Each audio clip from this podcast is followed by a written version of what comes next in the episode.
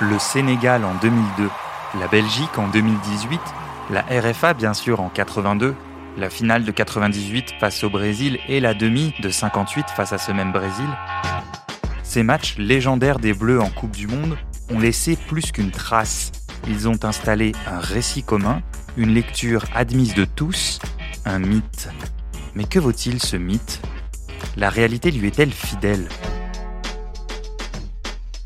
Je m'appelle Dan Pérez, je suis journaliste à l'équipe et c'est la question que j'ai voulu me poser. Pour y répondre, Vincent Duluc est à mes côtés, plume historique de ce journal et sans doute le mieux placé pour porter un regard sur l'histoire des Bleus. Il a été mon professeur, 26 ans nous séparent, nos souvenirs de foot, nos accroches émotionnelles, nos affects sont forcément différents. À quel point influe-t-il sur notre vision? Nous avons 5 épisodes pour y répondre. Un match, un épisode pour le voir ou le revoir avec nos yeux d'aujourd'hui, le confronter à nos souvenirs et nos archives, vérifier si la mélancolie a fini par tordre la réalité. Ça s'appelle un mythe bleu et ça commence maintenant. Bonjour à toutes et à tous. Salut Vincent. Salut Dan. Cinquième et dernier épisode de notre podcast Mythe Bleu. On ne termine pas en beauté puisque nous allons revenir sur le match d'ouverture de la Coupe du Monde 2002 face au Sénégal. Un cataclysme, une défaite 1-0 euh, pour l'équipe de France championne du monde et d'Europe en titre. Une désillusion qui aboutira à son élimination au premier tour. On se souvient du but de Papa Bouba Diop, empreint d'une certaine réussite. La barre touchée par Thierry Henry, le poteau de David Trezeguet. On va discuter de tout ça et se demander est-ce que cette défaite est avant tout une histoire de malchance, de manque de réussite. Vincent, avant de revoir le match, euh, quel était ton souvenir, euh, ton récit autour de cette rencontre? Moi, mon souvenir, c'est que tout était allé à l'envers et que même si cette équipe avait perdu un peu ses standards et son exigence au fil des temps et de sa vie de Beatles en tournée là pendant quatre ans, il n'empêche que je trouvais qu'elle en avait fait assez quand même. C'était un premier match, et premier match c'est rarement terrible et qu'en général elle, ça, ça, tournait juste du bon côté et que cette fois tout avait tourné du mal côté, du mauvais côté pardon, et que le, le, le vrai tournant c'était la frappe de Trezeguet à 0-0 à la 23e minute et que c'est ça qui avait fait toute la différence et qu'on en avait conçu la crise, mais peut-être qu'on avait un peu exagéré. Et d'avoir revu le match, eh ben, je trouve qu'on a moins exagéré que ça. Eh ben, alors on tombera peut-être d'accord parce que bon, il y a, y, a, y a, plein de choses à dire sur ce match. C'est un, match qui se jouait donc match d'ouverture à l'époque. C'est le champion du monde en titre qui joue le match d'ouverture. C'est pas l'hôte de la compétition. Ça se joue à 13h30 le 31 mai à 13h30 heure française. Donc il y a beaucoup de personnes d'ailleurs qui ont qui ont pas pu voir le match. Hein. À l'époque, il n'y avait pas les smartphones ou des, des, choses comme ça pour voir le match en douce au bureau ou euh, à la Donc euh, le premier élément, je pense, de, contexte euh, sur ce match d'ouverture, le premier élément à rappeler, c'est la blessure de Zidane.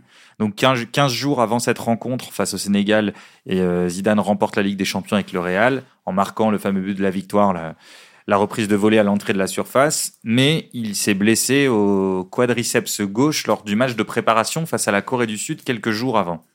Oui, absolument. Et là, c'est un gros coup dur, mais surtout, c'est le deuxième coup dur. Voilà. C'est qu'en fait, euh, pour, pour moi, sur cette année-là, la blessure de Zidane, elle est inséparable de celle de Robert Pires. Parce que la vérité, c'est qu'à ce printemps-là, le meilleur joueur français, c'était pas Zinedine Zidane, c'était Robert Pires. Pires, franchement, était fantastique. Il faisait des différences incroyables. Il jouait un peu plus bas. Il jouait euh, dans, le, dans le rôle qu'on pourrait imaginer à Griezmann euh, à la Coupe du Monde au Qatar, un peu plus bas, un peu en relayeur. Il avait une influence fantastique, il allait vite, il était à droite devant le but, il voyait bien le jeu. Et franchement, l'équipe de France a d'abord été orpheline de Robert Pires avant d'être orpheline de Zidane. Avec Zidane, l'autre problème qui s'est passé, c'est la toxicité du, du feuilleton. C'est-à-dire qu'à partir du moment où il a été blessé, la question a, a tout de suite été est-ce qu'il va pouvoir jouer le premier match, est-ce qu'il va pouvoir jouer le deuxième match? Et tous les jours, il y avait un feuilleton dans les journaux qui a fait que Roger Lemaire a un peu perdu son groupe parce qu'il m'a raconté un jour que les joueurs sont, sont, venus le voir en disant mais alors nous on est des cons. Donc voilà, il y a, y, a, y a, plein de choses comme ça qui se sont qui se qui se sont agglomérées et qui ont fait que que l'équipe de France est sortie un peu de, de la force qu'elle avait. Y a d'autres éléments de contexte, c'est que son leadership avait énormément évolué par rapport à 98 et 2000 puisqu'elle avait perdu à la fois Laurent Blanc et Didier Deschamps, ses deux leaders principaux, et que Marcel Desailly n'avait pas tout à fait l'étoffe d'un capitaine naturel. Et malgré tout ça, on s'attend pas vraiment à un match, alors peut-être un match difficile, mais on s'attend pas vraiment à autre chose qu'une victoire pour les Bleus. À l'époque, euh, ça n'existe presque pas un tenant du titre qui ne passe pas les poules. C'est pas arrivé depuis 32 ans. Le Brésil en 66 et encore, c'est dans des conditions un peu particulières. Et alors aujourd'hui, nous en sommes à trois coupes du monde consécutives où le champion est éliminé au premier tour. C'était pas le cas à l'époque. Bon, il y a des matchs amicaux précédents pas terribles. Tu parlais de tournée des Beatles. Il faut, dire que la, France était qualifiée d'office et donc ne jouait, euh, ne que des matchs amicaux euh, avant la Coupe du Monde. Absolument. Le, le- le truc assez incroyable, c'est que l'équipe de France ne s'est pas qualifiée pour une Coupe du Monde sur le terrain de 1986 à 2006. C'est-à-dire que pendant 20 ans, l'équipe de France euh, ne s'est pas qualifiée sur le terrain à la Coupe du Monde. Donc ça, c'était la première En fois. 98, euh, ils accueillent la Coupe du Monde et en 2002, ils sont qualifiés d'office parce qu'ils l'ont gagné. Et, mais c'était la dernière fois où le champion du monde, d'ailleurs, était, était, était qualifié d'office. Après, c'est une règle qui a, qui a sauté. Les matchs amicaux dans l'intervalle, enfin, il, faut, il faut voir que l'équipe de France, avait évidemment, été championne d'Europe en 2000 et que c'est après vraiment que qu'elle a vécu sa vie de Beatles, c'est des la, tournée au Chili, la tournée en Australie, euh, les filles qui crient partout devant les hôtels, enfin voilà. Et mais ce qui était très agréable pour les suiveurs. Hein. Les suiveurs avaient, avaient, avaient la queue de la comète des cris et de l'admiration des filles. Et euh, mais juste avant de partir, il y avait eu la défaite contre la Belgique au, au Stade de France, 2-1. qui, qui s'était finie par la, une chanson de Johnny Hallyday, Allez, on est tous ensemble, qui est à peu près la seule fois, je crois, où il a été en tête du top 50 de toute sa carrière, ce qui donne une certaine idée de- du goût français quand même. Et euh, je me souviens, on, avait titré euh, Cela peut arriver une fois. Mais malheureusement, c'est pas arrivé qu'une fois. Et, et, euh, dernière chose sur les, ces matchs amicaux, même si on disait surtout que euh, avec la compétition, ça changerait, il y aurait un peu plus d'implication, il y a quand même un gros doute, c'est les coups de pied arrêtés, parce que sur les 16 derniers buts encaissés, 11 proviennent de coups de pied arrêtés euh, euh, pour les Bleus avant, avant de commencer cette Coupe du Monde. Ça n'empêche pas Jérôme Bureau dans le journal, donc encore en noir et blanc, hein, à part la une, à cette époque-là, le journal est encore en noir et blanc, le matin du match, estimé assez légitimement peut-être que l'équipe de France est la plus forte de notre histoire, plus encore que celle de Copa, Platini ou celle de 98. Vincent, tu lui réponds dans la même édition. Les Bleus sont-ils aussi forts, voire plus forts qu'en 2000 et 98 Alors que l'on aurait répondu oui si Pires avait été là et si Zidane n'était pas blessé, il faut admettre que plane sur la question l'ombre d'un doute. Ah ben au moins j'ai de la constance. à 20 ans d'écart, j'ai de la constance sur la question. Voilà, mais ça, ça me rassure. Mais ce qui est important aussi dans, dans, dans ce contexte-là, et, et ce qui a un peu euh, entretenu l'illusion, c'est qu'entre 98 et 2000, l'équipe de France s'est rééquilibrée vers l'avant un petit peu. L'équipe de France en 2000 était plus offensive que Aimé Jacquet, ou du moins avait plus d'attaquants, même si c'était beaucoup de la transition, déjà beaucoup de jeux rapides, etc. Et du coup, on s'est dit, comme on avait les meilleurs buteurs, la célèbre statistique, les meilleurs buteurs des championnats d'Espagne, d'Italie, d'Angleterre et de France cette année-là, ou Italie, Angleterre, pas Italie, d'Espagne, Angleterre, Italie, France. Donc, Angleterre, Italie, France. Trezeguet, Voilà. Angleterre, Thierry Henry, Henry, France, Djibril Cissé. Cissé, absolument. Comme on avait les, les oui, pas l'Espagne évidemment. Donc, donc, ces trois-là, on s'est dit voilà, c'est la logique. euh, On va, on va, euh, notre attaque va, va nous sauver de là. Et en fait, il n'y a pas grand-chose, euh, il y a pas grand-chose qui va nous sauver, ainsi qu'on va le voir. Alors, il y a eu beaucoup de, de, problèmes ou de dysfonctionnements dans cette Coupe du Monde 2002. Tu as enregistré une émission sur euh, le n'importe quoi du Sheraton, l'hôtel qui hébergeait les Bleus. C'est un épisode du, du, podcast euh, qui s'appelle De notre envoyé spécial, auquel euh, je vous renvoie, podcast de Clémentine Blondet et d'Antoine Bourlon. Nous, on va tenter de se focaliser sur ce qui se passe sur le terrain. Bon, je t'avoue que je veux veux pas tout spoiler, mais ça m'a, ça m'a largement déçu. Alors, on va dérouler, euh, on va dérouler la compo côté bleu. Donc, un 4-2-3-1, Barthez dans les buts, Thuram à droite, la charnière Leboeuf de Sailly, puisque Blanc n'est plus là, Lizarazu encore à gauche. Devant la défense, Vieira Petit. Ensuite, en numéro 10, puisque ni Zidane ni Pires ne sont là, on retrouve Yuri Djorkaeff, qui a quand même 4 ans de plus qu'en 98. Vous verrez pourquoi c'est important. À sa droite, Sylvain Wiltord. À sa gauche, Thierry Henry. Et en pointe, David Trezeguet. En face, le Sénégal euh, de Bruno Metsu, regretté Bru- Bruno Metsu, donc est en 4-5-1, donc a rajouté euh, un peu densifié, euh, densifié son, son entrejeu, comme l'avait prévu Sébastien Tarago dans, dans l'équipe d'ailleurs. Une charnière euh, Diop Diata, à droite Ferdinand Colli, Omar Daf à gauche. Dans l'entrejeu, donc nous avons Aliou Cissé, le sélectionneur actuel, donc qui participera, euh, qui emmène le Sénégal à la Coupe du Monde au Qatar 2022. Papa Bouba Diop, Salif Diao. en relayeur. On a Ndiaye à droite et Fadiga, Fadiga, Kalilou Fadiga de, de la JOCR, et Eladji Diouf devant.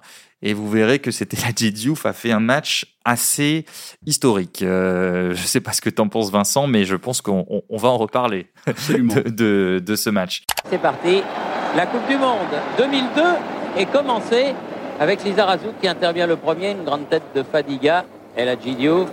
Et, et premier coup franc pour une faute sur Eladji Diouf déjà sur le premier quart d'heure, normalement, on peut dire que normalement le, c'est un match déséquilibré, c'est-à-dire la France est ultra favorite par son statut, par la qualité individuelle de ses joueurs, par les dernières compétitions, enfin à peu près, même sans les absences de Zidane et Pires, personne ne pense que l'équipe de France n'est pas favorite. C'est tout à fait légitime de la, de la trouver favorite. Est-ce que ça se retrouve dès le premier quart d'heure? Non, ça se retrouve pas du tout.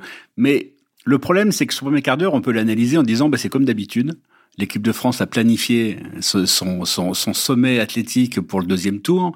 On peut pas être, on peut pas être euh, au top dès le premier match. Le premier match en 98, il avait été quelconque contre l'Afrique du Sud, qui était, qui était faible, qui était vraiment faible, mais le début n'avait pas été si facile. Donc finalement, ça ressemble un peu à ce qu'on a toujours connu. Même à l'Euro 2000, il a fallu que Barthès fasse des miracles au, au premier match contre le Danemark, si je dis pas de bêtises, pour que ça se passe bien. Donc voilà, on s'est dit bon, c'est un peu difficile, mais c'est normal. En plus, il faisait très humide, il y avait beaucoup de chaleur. Voilà, bah, ça veut dire ça n'a pas été spécialement surprenant. Le match se déroule à Séoul. Oui, voilà, se déroule à Séoul, mais voilà, ça n'a pas été spécialement surprenant. On s'est dit que ça allait doucement, que les Sénégalais commençaient à gagner peut-être un peu trop de duels que que ce qui que que, que dans la normale ou de par rapport à ce qui serait souhaitable mais qu'en même temps, bon, ils n'étaient pas, ils étaient pas si dangereux que ça. Oui, alors le, le, Sénégal euh, est bien regroupé, vient pour faire un match, bah, évidemment, alors pas tout à fait replié sur son but, mais quand même bien regroupé, avec la volonté de, de jaillir très fort sur le porteur, de manière très mmh. Les offensifs français sont contraints de recevoir beaucoup le ballon de dos et ensuite subir l'agressivité des, des, des, Sénégalais pardon, qui, vont, qui vont sortir sur eux. Et moi, j'ai déjà vu, enfin, il y a déjà plusieurs problèmes dans, dans, mm. dans, ce match, mais déjà sur le plan tactique, ce qui est frappant, je trouve, par rapport au foot d'aujourd'hui, c'est le peu d'implication des défenseurs dans la construction. Déjà, même si ils en sont capables, euh, moi, on a déjà vu de Saï et Leboeuf le faire, ils le font quelquefois dans le match. Et donc, du coup, euh, je pense qu'il y avait les moyens de faire sortir un relayeur adverse, attirer un, un peu les milieux pour essayer de trouver leur dos. Mais finalement, euh, il y a une large infériorité numérique des Français et, aussi beaucoup de joueurs derrière le ballon, beaucoup de joueurs devant le bloc sénégalais en attaque à 3, à 4. Mais moi, c'est ce qui m'a le plus marqué quand, en voyant le match. C'est et, dès le premier quart d'heure, en fait, tous les ballons offensifs sont mal négociés ou pas négociés du tout. Les gars permettent pas au bloc de remonter, ils offrent pas d'appui. Henri fait une talonnade, c'est n'importe quoi. En fait, je me, je m'en souviens maintenant, il y avait eu la polémique avec Thierry Henry deux, trois jours avant. À quel poste doit-il jouer? À quel poste doit-il jouer? Et puis est-il blessé? C'est-à-dire qu'il y a un moment où Roger Lemaire avait été extrêmement elliptique d'une de ces ellipses qui, qui faisait, qui faisait sa, son charme et sa gloire, en laissant entendre que peut-être qu'il allait rentrer à la maison, qu'il était blessé, que c'était compliqué, blessé à la cuisse. Et, et, Thierry Henry l'avait très mal pris. Dans un premier temps, il a dit, mais si c'est comme ça, effectivement, je vais rentrer. Enfin bref, il y a, il y a le contexte était un peu lourd. La vérité, c'est qu'Henri, mais c'est un fantôme. Il passe à côté de son match, il apporte rien, il fait pas grand chose. Et moi, ce qui m'a marqué surtout, c'est que quand on voit les attaquants français dans les, dans les premières 20 minutes, on se dit, mais il peut pas se passer grand chose. Il peut pas se passer grand chose. Et, et, le, là où on va être le plus cruel, et pour prolonger ce, à quoi tu faisais allusion, c'est que pour, joueur KF, c'est, un jubilé qui vient trop tard. C'est, terrible parce que c'est la pire configuration pour lui. Tu, tu, tu, tu me diras ce que tu en penses, mais parce qu'on lui demande de faire des différences balles au pied, dans l'explosivité, dans le dribble pour se sortir des petits espaces. Il est toujours euh, pris dans la densité et ça ne lui correspond pas du tout. En tout cas, peut-être plus à cette époque parce que on a fait l'épisode sur 98 où je le trouve beaucoup plus dynamique, beaucoup plus tonique, même si c'est face à une équipe moins dense, mais mais alors que là, ses prises de balles sont, sont, sont lourdes, il n'arrive pas à se défaire de, de, de la pression, il, il, il, prend des charges continuellement et, et il n'arrive pas à les, à les, tromper par une feinte, par euh, une, une, petite accélération sur les premiers pas. C'est vraiment un match très pénible. C'est très pénible, mais c'est sans doute la différence entre un joueur de l'Inter, qu'il était en 98, et un joueur de Bolton, qu'il était en 2002. C'est-à-dire qu'effectivement, il a plus le même statut, il a plus les mêmes ressources. Il joue encore parce qu'il a le même statut en équipe de France mais c'est quand même plus le même joueur. Et c'est vrai qu'il est complètement impuissant. Et après, il y a toujours la, même difficulté, après coup, à, juger de l'entente réelle entre Henri et Trezeguet. Je trouve que c'est une entente qui est complètement... Euh, qui a toujours été ambiguë. Je me souviens de ce mot de Jacques Santini, euh, deux ans après, à l'Euro 2004, me disant, au début de la compétition, j'ai fait jouer Henri et Trezeguet, mais j'ai vu une seule ombre. Donc en fait, voilà, il considère qu voilà, que, les, deux chassaient sur le même territoire et qu'en fait leur relation était pas si euh, pas si complémentaire et pas si amicale que ça. Et dans ce match-là, Henri en première mi-temps met un ballon magnifique à Trezeguet, une, une, une vraie occasion de but, qui est, qui est, la plus belle occasion, euh, la plus belle occasion. Tu parles du poteau? Oui, absolument. Wiltor. Il se regroupe très très vite. Si on n'arrive pas à passer le premier rideau défensif, il se regroupe très vite. Les... Trezeguet. ça c'est un bon ballon pour Thierry Henry, puis pour Trezeguet, puis Et pour but, ah, le le poteau. poteau. Le poteau qui sauve Silva. Pas de chance. Voilà la grosse grosse occasion. euh, Alors, on parle du poteau, donc 23e Voilà. minute. C'est une des rares fois d'ailleurs Oui. où Henri s'est rapproché de l'axe. Absolument. Euh, donc ça crée un peu du trouble euh, chez les Sénégalais. Et il donne un, un très bon euh, ballon à Trezeguet Mm. qui se dégage de son vis-à-vis par une espèce de contrôle de l'extérieur du pied. Euh, En gros, Trezeguet, c'était pas un mec qui allait porter beaucoup le ballon, mais il était évidemment très adroit et capable sur sa, son, sa première touche de très bien s'orienter. Donc oui, il lui donne un bon ballon, mais sinon, à part ça, euh, Thierry Henry est assez décevant. Ah, mais rien, il y a rien, c'est le désert. Donc moi, je me suis demandé, alors, est-ce qu'il est blessé? Est-ce qu'il joue pas dans la configuration qui, il était lui blessé. allait? Alors, tu as raison, parce que un, il était blessé, puisque effectivement, il y avait eu ce- ce- ce- cette ambiguïté euh, à un moment où Roger Lemaire effectivement avait, laissé penser que peut-être qu'il pourrait repartir en France. Et surtout, il y avait l'ambiguïté de sa position, c'est-à-dire qu'Henri, depuis l'automne 99, il est avant-centre à Arsenal. Voilà, euh, le, Wenger l'a recentré, et à l'Euro 2000, il avait cette liberté. Trezeguet était sur le banc. Simplement, là, effectivement, il y avait une vraie pression populaire et médiatique pour aligner et Henri et Trezeguet ensemble, et pas forcément dans le 4-2-3-1 qui, était immuable pour Roger Lemaire.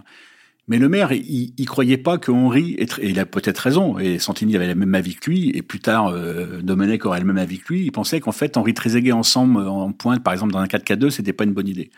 Et ça marcherait pas. Mais lui, Henri, il voulait jouer dans l'axe, et il était en colère contre le maire à cause de l'histoire de la blessure, et en colère contre le maire à cause de, son positionnement.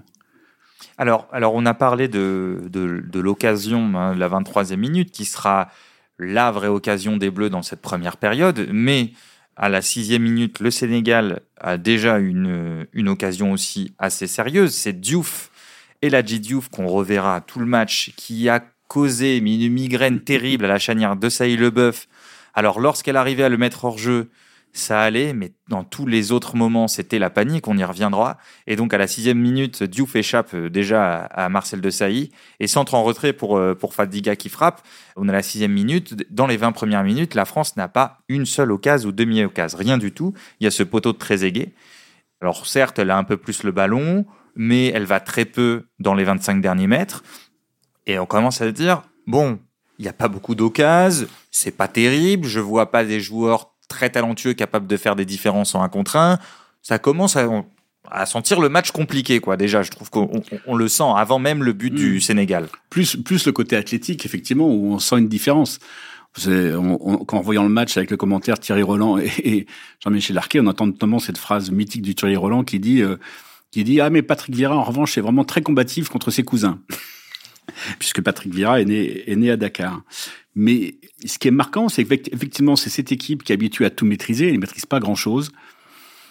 On voit pas tellement comment elle peut s'en sortir. On, on voit même le, le Sénégal en fait qui choisit un peu le tempo du match, qui, qui cherche beaucoup à casser le rythme, à gagner du temps, et en revanche, ça accélère que- quand il veut.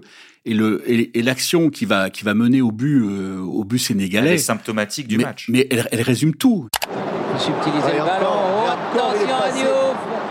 Diouf, centre devant le. Oh là là Oh Et but En deux temps Ouais, but, But euh, de Diop Papa Diop sur, sur euh, centre de débordement de Diouf. Diop qui vient marquer le premier but de ce mondial failli y avoir à la 30e minute. C'est-à-dire qu'il y a une perte de balle très haute de, de, de Yuri Djurkaeff. Bah, donc, il décroche de façon intempestive, donc, et, Voilà. et qui se prend la pression. De un peu sur le côté droit Voilà. qui était dans sa zone, il prend la pression d'Omar Laf, tout de suite ça part derrière, Franck Leboeuf euh, tacle dans le vide. Bah, Franck Leboeuf est déjà, en fait, a, a déjà presque perdu, je trouve, le, le- le- ou en tout cas est déjà très inquiet Mm. d'Eladji Diouf. Et donc, au lieu d'essayer de l'accompagner, parce que Diouf prend l'espace, Mm. et au lieu d'essayer de l'accompagner, il se dit non, je vais me faire bouffer, donc j'essaye d'intervenir tout de suite. Donc il fait une espèce de tacle à qui tout Mm. double, et il se loupe, et donc Diouf part seul, euh, part seul dans la surface. Mais, mais après, effectivement, ça annonce pas forcément ce qui, ce qui arrive derrière. Ce qui arrive est, peu annonçable. Il y a centre en retrait de Diouf en direction de Bouba Diop. Bouba ne maîtrise pas le ballon. Le ballon revient sur Barthez, qui le remet de, de- devant le but pour Bouba Alors Diop. Vincent, qui je- toi qui regardes souvent attentivement Ouais. les gardiens, mais que fait Fabien Barthez sur ce but? Je ne comprends pas. Il est collé à son poteau alors que Diouf ne peut pas forcément frapper au moment du centre. Et au moment du centre en retrait de Diouf, il se jette pour, euh, pour intercepter le ballon. Donc il se jette, il sort du poteau pour aller intercepter le ballon, sauf qu'il ne il, il, il l'attrape pas et le but est complètement ouvert. J'ai été assez étonné Oui, par le, le- le choix de, le choix de Barthez. Oui, c'est vrai, le but est ouvert et son corps est du mauvais sens, et c'est pour ça qu'il prend, euh, qu'il met quasi, quasiment le but contre son camp, euh, même si c'est euh, Oui, parce qu'en fait, c'est Petit qui intercepte le- Voilà, le, c'est Petit. qui intercepte et qui envoie renvoie le ballon sur Barthez, le ballon donc qui allait sortir hors du but, mais vu que Barthez est au niveau du premier poteau, un peu avancé parce qu'il a essayé d'intercepter le centre.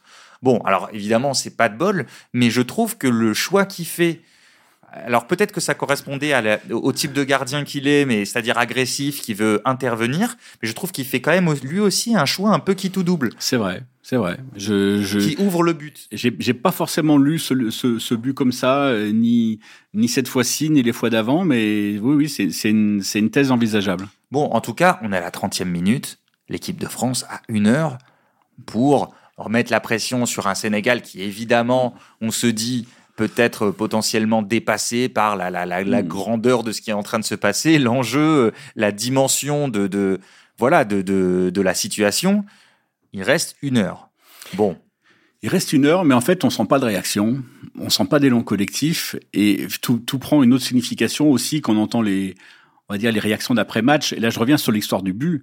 C'est qu'à un moment, Leboeuf attend d'être interviewé par TF1, et en pensant que personne ne l'entend, mais ça va être entendu, il revient sur le but, sans doute pour, pour se disculper un peu d'être intervenu en, en trait, en disant, mais franchement, qu'est-ce que tu veux faire quand les mecs font des râteaux?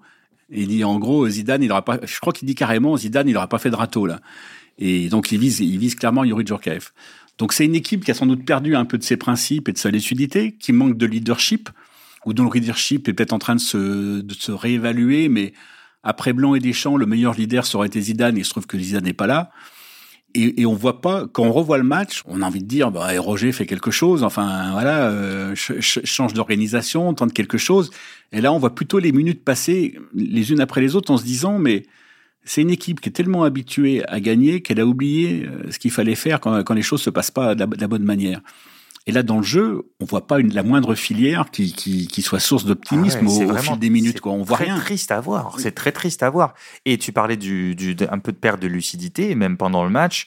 Diouf fait tellement mal, euh, on, on- on peut détailler ça, que à la- avant, juste avant la mi-temps, Petit craque et va le découper. euh, il prend un carton jaune parce qu'en fait, Diouf échappe à tout le monde. Il est monstrueux. Alors, euh, je t'avoue que J'en avais plutôt le souvenir des déclats de Gérard et Carragher qui l'avaient chargé. Gérard qui dis- G- Steven Gerrard qui disait que c'était la pire recrue de l'histoire de Liverpool. C'était pas un immense buteur sur le plan statistique. Ça a peut-être détérioré l'image, en tout cas perso, que j'avais que j'avais de lui. Mais là, il fait un match extraordinaire dans le volume de jeu, la capacité physique pour résister aux charges de la charnière, la prise de profondeur, le- le- la répétition. Dès, dès qu'il prend de la vitesse, c'est fini, quoi. Dès qu'il prend de la vitesse, mais personne ne peut l'attraper, il faut un lasso, quoi. Il est très isolé, mais il leur fait vivre un cauchemar. là. Absolument. C'est euh, Et, et en fait, dans, dans la manière dont l'équipe de France réagit, dans les petites, euh, en fait, on se rend compte que Victor à droite, il crée rien. Djorkaeff sert à rien. Très égay, il faut qu'il soit servi. Il n'est pas servi. Autrement, on sait très bien que voilà, il y a peu de joueurs d'initiative qui vont faire des déséquilibres. Henry est est un fantôme et que parfois, c'est c'est- les, les deux latéraux essaient de créer quelque chose, mais Lisa, je trouve qu'il est brouillon. Il n'y a pas grand chose. Et à la limite, Ah, je me mais on suis le voit très peu. mais ouais. voilà, je me suis presque dit, quand j'ai vu Thuram, bon, lui, c'est pas mal. Et franchement, pour un mec, qui a- pour un défenseur central qui a joué arrière droit 85 fois, ben, sa qualité de centre, c'est pas si mal. On a toujours moqué sa technique. Et je trouve que ses centres sont pas si mauvais. Il crée quelque chose quand même par ses Centre montées ses centres. Les centres Voilà. un peu fuyants, etc. Mais on voit assez peu les latéraux par rapport. Non, Ah, non. moi, j'ai trouvé Lisa Razou l'un des plus décevants Mm. parce que ben, on le voit quasiment jamais. Il attaque pas, donc ça donne, ça, ça facilite encore plus la vie de la vie du Sénégal. Alors, mais, mais Lisa, par parenthèse, il est quand même orphelin de Zidane et de, ou de Dugarry, avec lesquels il a vraiment des repères. S'il y a ni Zidane ni Dugarry, il est un peu seul au monde. Et donc la, la, la, la, deuxième période euh, reprend. Bon, la France revient sans avoir euh, particulièrement corrigé les soucis déjà structurels qu'il y avait sur la première période. Toujours aussi peu de Bund qui attaquent, euh, toujours donc du coup les individualités en sous-nombre mais incapables de faire des grosses différences. Alors il y a une petite vague d'occasion autour de la 55e minute.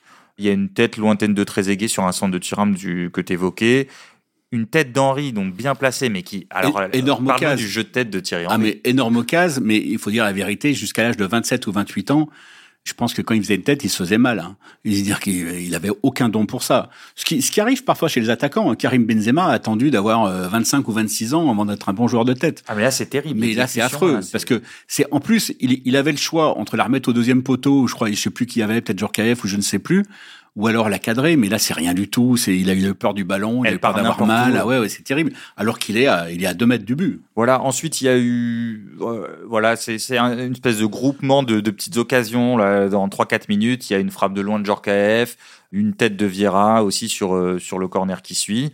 Bon, à la 67 à la 60e pardon, l'heure de jeu, euh, Dugarry remplace euh, Djorkaeff.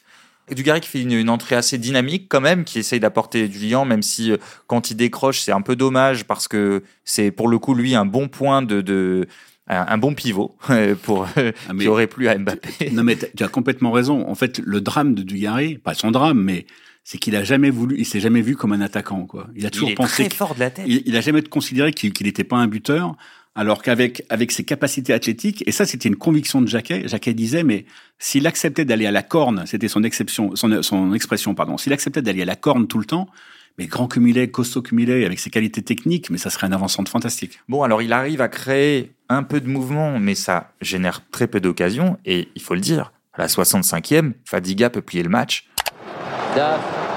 Et c'est lui le Fadiga. Ils sont 3 contre 3, 3 contre 3, 3 contre 3. Oh la barre La barre aussi côté sénégalais. Donc un poteau partout. Avec un passement de jambes qui cette fois-ci euh, avait laissé euh, Franck Leboeuf euh, sur place. Il frappe sur la barre. Alors, le Sénégal, en fait, n'obtient pas beaucoup de situations de frappe, mais à chaque fois qu'il sort, à, chaque fois qu'il arrive dans les 30 mètres des Bleus, il y a gros danger. Donc souvent, ça vient de, ça vient de Diouf, ou alors, ici en l'occurrence, Fadiga qui part dans le dos de, de, de Thuram parce que les côtés, euh, après l'entrée de Dugarry, c'est encore pire, mais les côtés des Bleus sont pas très bien défendus. C'est une action où il renverse les Sénégalais Non, non, non, ils sont du côté. Ah non, il, non, mais il, prépare à droite, mais après, il reste longtemps à gauche, et Thuram, en fait, est le seul à défendre son couloir. Donc à un moment, hmm. il sort sur le porteur, sauf que Fadiga fait un 1-2 euh, et, hmm. et, et part dans la profondeur, on le revoit plus. Il arrive devant Barthez, il frappe, euh, il frappe pleine barre. Donc, on en est à un montant partout, comme dit Thierry Holland. À l'époque où on dit, où il dit encore d'ailleurs, euh, une erreur se paye comptant. Parce que maintenant, on dit une erreur se paye cash, mais à l'époque, il disait comptant. Et euh, la barre de Thierry Henry arrive juste après, après une bonne remise de la tête d'ailleurs de Dugarry, on en parlait. Et Henry enroule son ballon sur la barre. Alors, oui, clairement, la France peut marquer. Mais à ce moment-là, moi, en tout cas, je me suis pas dit c'est scandaleux que la France marque pas. Je sais pas ce que tu, ce que tu as pensé. Ah non, non, c'est pas c'est pas scandaleux, mais comme mon impression a priori c'était ça aurait pu basculer à tout moment. J'ai gardé un peu cette impression, mais c'est vrai que quand on regarde le détail, c'est tellement insuffisant globalement par rapport à ce qu'une équipe que championne du monde et championne d'Europe doit faire. C'est tellement loin de, de ses standards. L'animation offensive est tellement pauvre, mais pauvre, et, et techniquement ça, ça, ça va tellement pas mais ils, attaquent, ils attaquent à 3 ou 4. C'est quoi? C'est une question culturelle, ça? C'est les restes de 98 C'est quoi? Par exemple, t'as pas eu les expected goals pour ce match? Non, non, mais ils sont faibles. je pense. J'aurais bien aimé. Parce que je pense qu'en fait, c'est pas si nul en expected goals. Ils ont quand même dû avoir. Ils doivent pas être si loin que ça. Mais simplement, ils sont trop loin de là, de là où ils doivent être. Et puis, et puis on a tous l'impression que Roger Lemaire, il a. Il, est un peu en bout de cycle, qu'il trouve pas d'idées. Alors, on, on a un peu des retours de l'intérieur qui qui devient un peu parano, qui fait des mauvaises mises en place avec des matchs pour que la presse connaisse pas son équipe le lendemain, alors qu'il ferait mieux de préparer quand même son équipe du lendemain. Et, son coaching, même si le, remplacement de Djorkaeff par Dugarry a plutôt bien fonctionné, mais après, après un peu plus tard, il fait rentrer Djibril Cissé ailier droit. Oui. Qu'est-ce qu'il va faire rentrer Djibril Cissé ailier droit? Alors il crée quelque chose. Oui, à l'époque, Cissé c'est surtout un buteur, hein, c'est surtout un buteur d'axe. Voilà, c'est un buteur qui aime bien faire des appels sur le côté droit, ça c'est vrai mais, mais c'est un buteur d'axe, et puis il rentre, il rentre vraiment très très tard, alors que, alors que la pauvreté de l'animation offensive aurait, aurait, aurait mérité euh, qu'il rentre plus tôt. Mais il y a aussi la question du, du banc. Et un banc qui a l'air quand même hyper défensif, où il y a beaucoup de, beaucoup de défenseurs qui sont sur le banc. On se demande qui peut faire rentrer.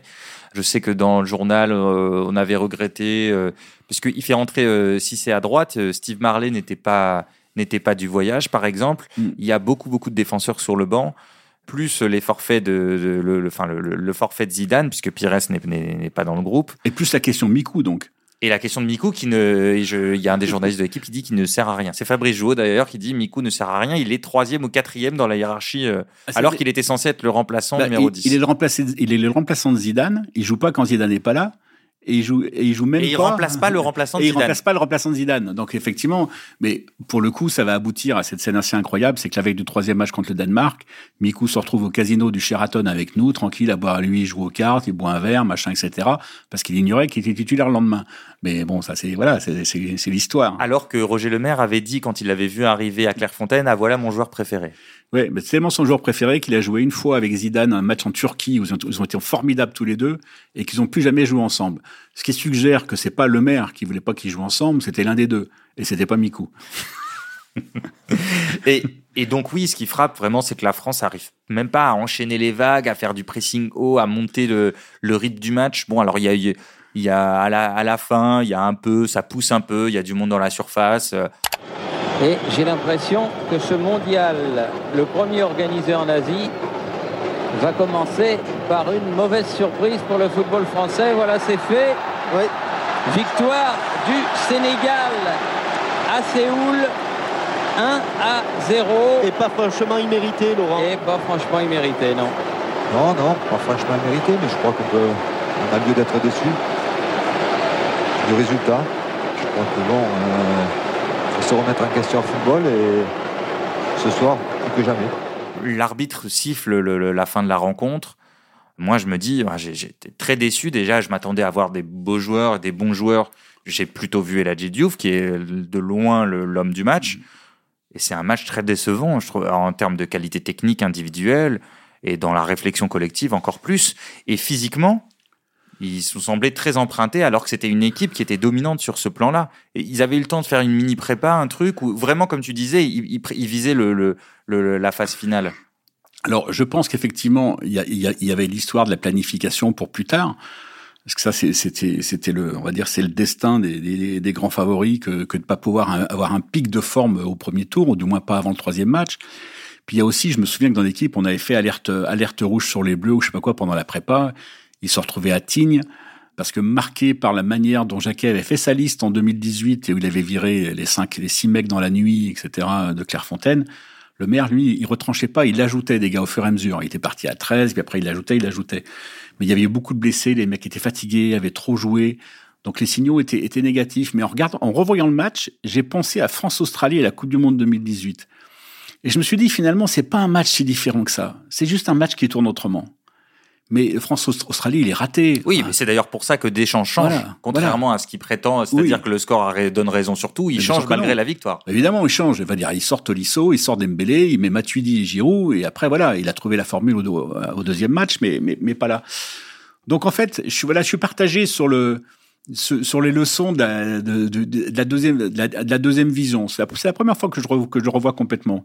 Et Mais on peut dire quand même que par rapport à ce qu'on se disait, nous, en, amont, quand on a choisi ce match, on se disait, ouais, en fait, la France doit le gagner 9 fois sur 10, globalement. Euh, moi, j'en suis revenu un peu de ce truc-là. Là, je suis d'accord. Je pense qu'elle elle, doit le gagner, elle est 5 fois sur 10 peut-être, ou 4 fois sur 10. C'est pas pareil. Elle peut le gagner en jouant de la même manière. Voilà. Elle a, effectivement, elle a 50% de chance de la gagner en jouant de la même manière. Mais évidemment, elle aurait eu 90% de chance de le gagner en, en jouant mieux que ça.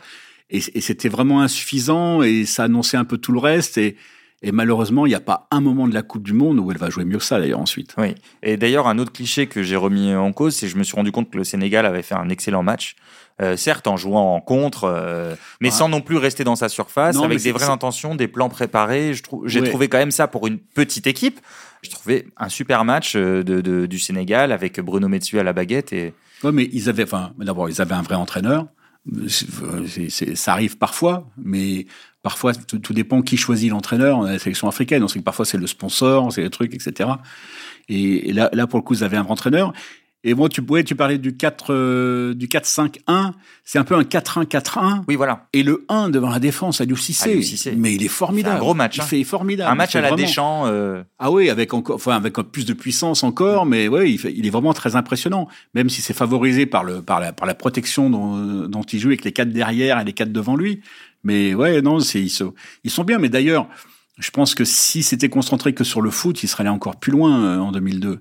Mais, mais voilà, ils, ils ont besoin de ils ont besoin de faire la Ouais, fête. parce ils qu'ils avaient une équipe typique pour les tournois, c'est-à-dire une grosse défense, Fadiga et surtout Diouf capable de, de- d'exploiter les contres. C'est vraiment des configurations d'équipe qui marchent bien sur les sur des tournois à élimination directe. Et, et c'est vrai qu'ils auraient pu aller encore plus loin. Ils s'arrêtent en quart contre contre la Turquie, mais effectivement, c'est c'est une des bonnes équipes de, de cette Coupe du Monde. Quant à la France, tu l'as évoqué. euh, ça ira de mal en pis, comme on dit. euh, match nul face à l'Uruguay, puis euh, défaite avec, face au Danemark. avec un rouge de Henry et un grand match de Barthez, mais le rouge de Henry confirme que, que Zidane n'a pas été seul cas, qui a été géré complètement à l'envers. et euh, défaite face au Danemark ensuite. Donc la France terminera dernière de sa poule. Une bien triste Coupe du Monde pour les Bleus. Avec zéro but, surtout. C'est-à-dire qu'on est arrivé avec les trois, avec trois des meilleurs buteurs européens, champion du monde, champion d'Europe, et zéro but. Eh bien, on a un peu affiné euh, ce qu'on se disait euh, de ce match, le souvenir qu'on en avait. Merci Vincent, c'est la fin de ce dernier épisode de Mythe Bleu, le podcast où nous avons essayé de décortiquer les matchs de légende de l'équipe de France à la Coupe du Monde et d'en interroger le souvenir commun. On espère que ça vous a plu. Vous pouvez les retrouver, ces épisodes, sur l'équipe ou sur votre appli de podcast préféré. N'hésitez pas à nous formuler des retours, à nous laisser des commentaires et des étoiles. Merci à toutes et tous de nous avoir suivis. C'était Dan Perez avec Vincent Duluc. À bientôt sur l'équipe.